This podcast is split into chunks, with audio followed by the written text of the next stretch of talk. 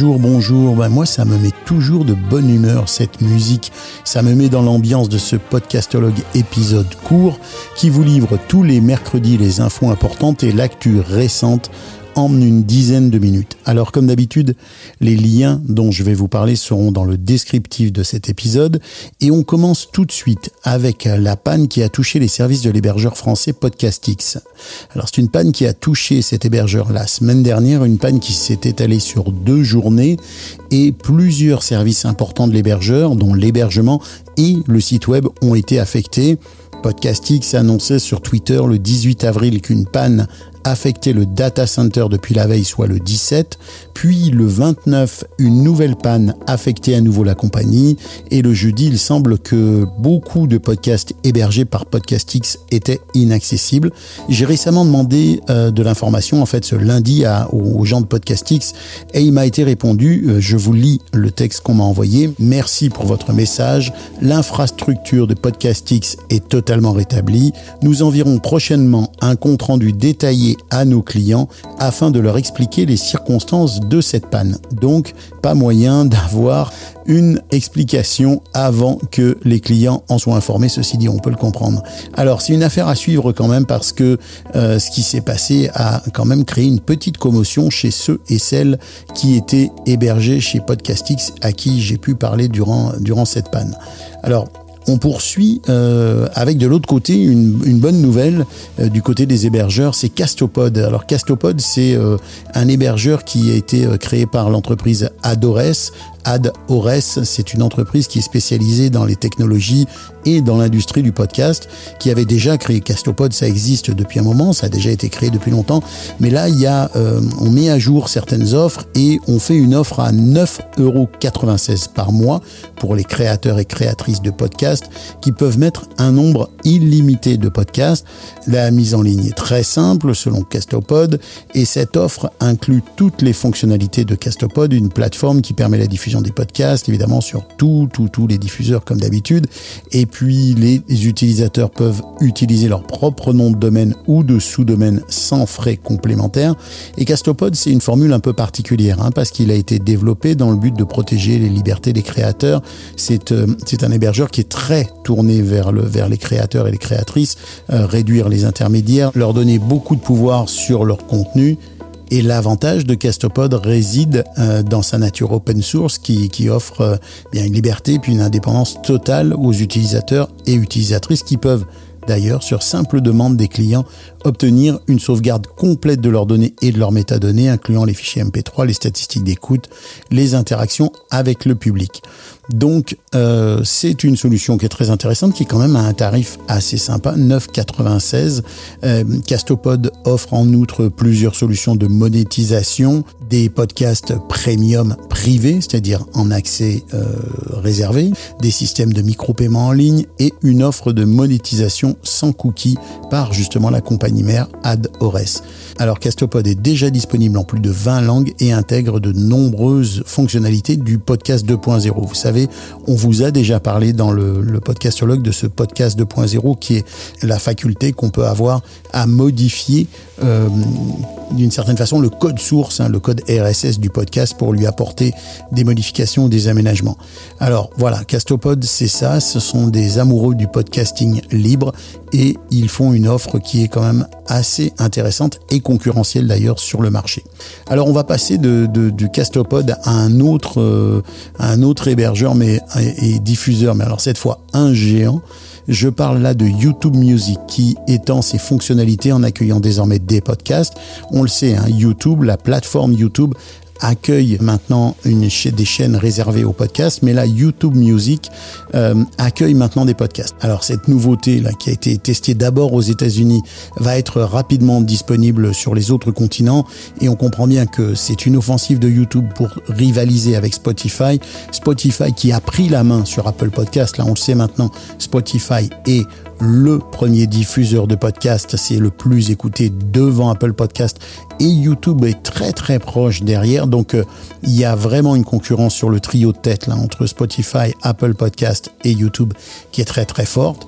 Donc YouTube se positionne, c'est déjà positionné avec les chaînes YouTube réservées au podcast, mais là YouTube Music veut offrir une expérience différente. Alors ce sera différent de la musique parce que euh, la musique permet d'écouter euh, en arrière-plan hein, sur mais dans des versions qui sont des versions premium, alors que là, on pourra utiliser directement en arrière-plan les podcasts, c'est-à-dire en fait finalement avec l'application fermée, à condition d'écouter des publicités. Euh, donc on va voir comment ça passe, hein, si les gens apprécient le fait d'avoir des publicités quand ils écoutent en arrière-plan. Euh, c'est donc une, un format d'écoute qui va être différent de la musique sur, euh, sur YouTube Premium. On va voir ce que ça donne. Euh, on va voir si, si ça prend, si ça fonctionne. Mais il est clair que YouTube est vraiment, vraiment, vraiment très, très bien positionné et qui tente de renforcer cette position dans l'univers du podcast. Alors, c'est un article de l'éclaireur Fnac. La Fnac, c'est ce magasin, cette chaîne de magasins de matériel audio, de toutes sortes d'instruments de musique, mais aussi beaucoup de livres et autres, qui a fait un article sur le sujet dont vous trouverez le lien évidemment dans cet épisode. Et puis je passe à un rapport de iHeart Podcast. Alors iHeart, c'est ce géant de la diffusion audio. iHeart, c'est certainement le plus gros diffuseur audio dans le monde. Et donc là, c'est un rapport de iHeart Podcast sur la croissance et les tendances émergentes dans l'industrie du podcast aux États-Unis. J'ai récupéré plusieurs rapports ces derniers temps, donc je vous en parlerai dans les différents épisodes qui vont venir.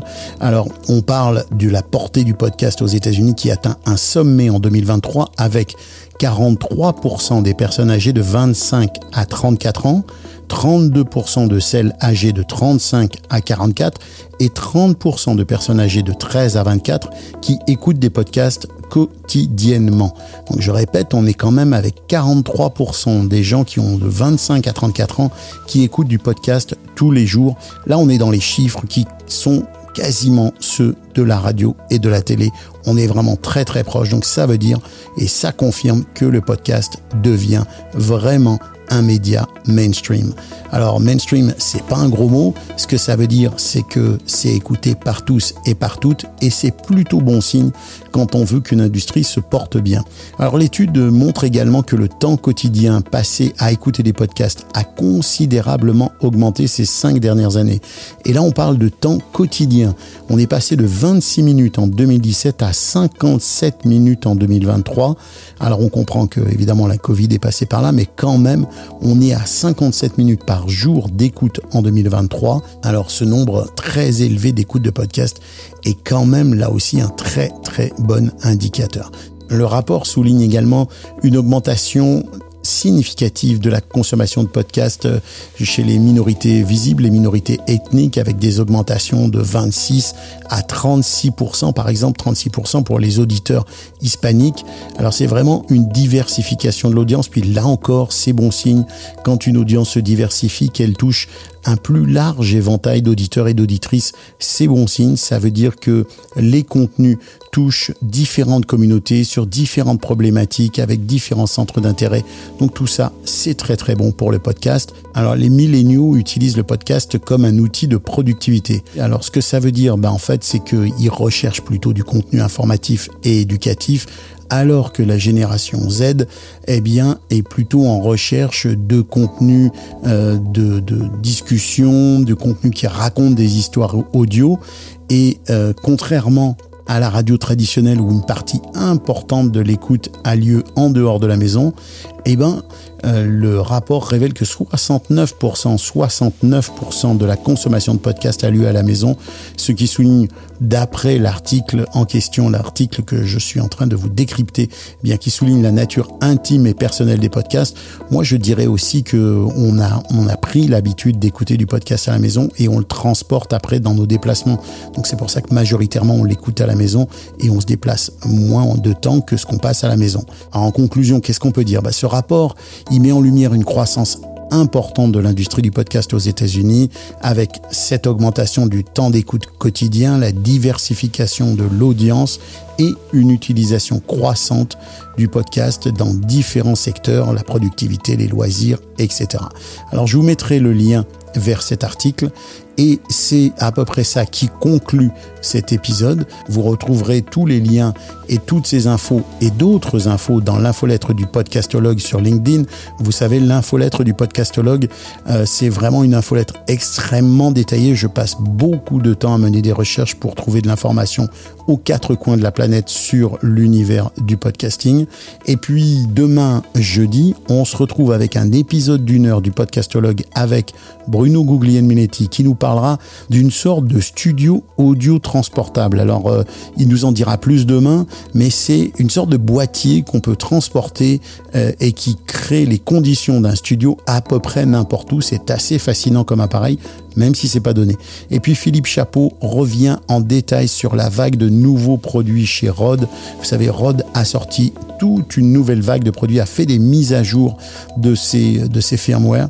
Donc ce sera les deux sujets, plus d'autres discussions évidemment pendant cette heure du podcastologue jeudi. Nous, on se dit bah, à très bientôt.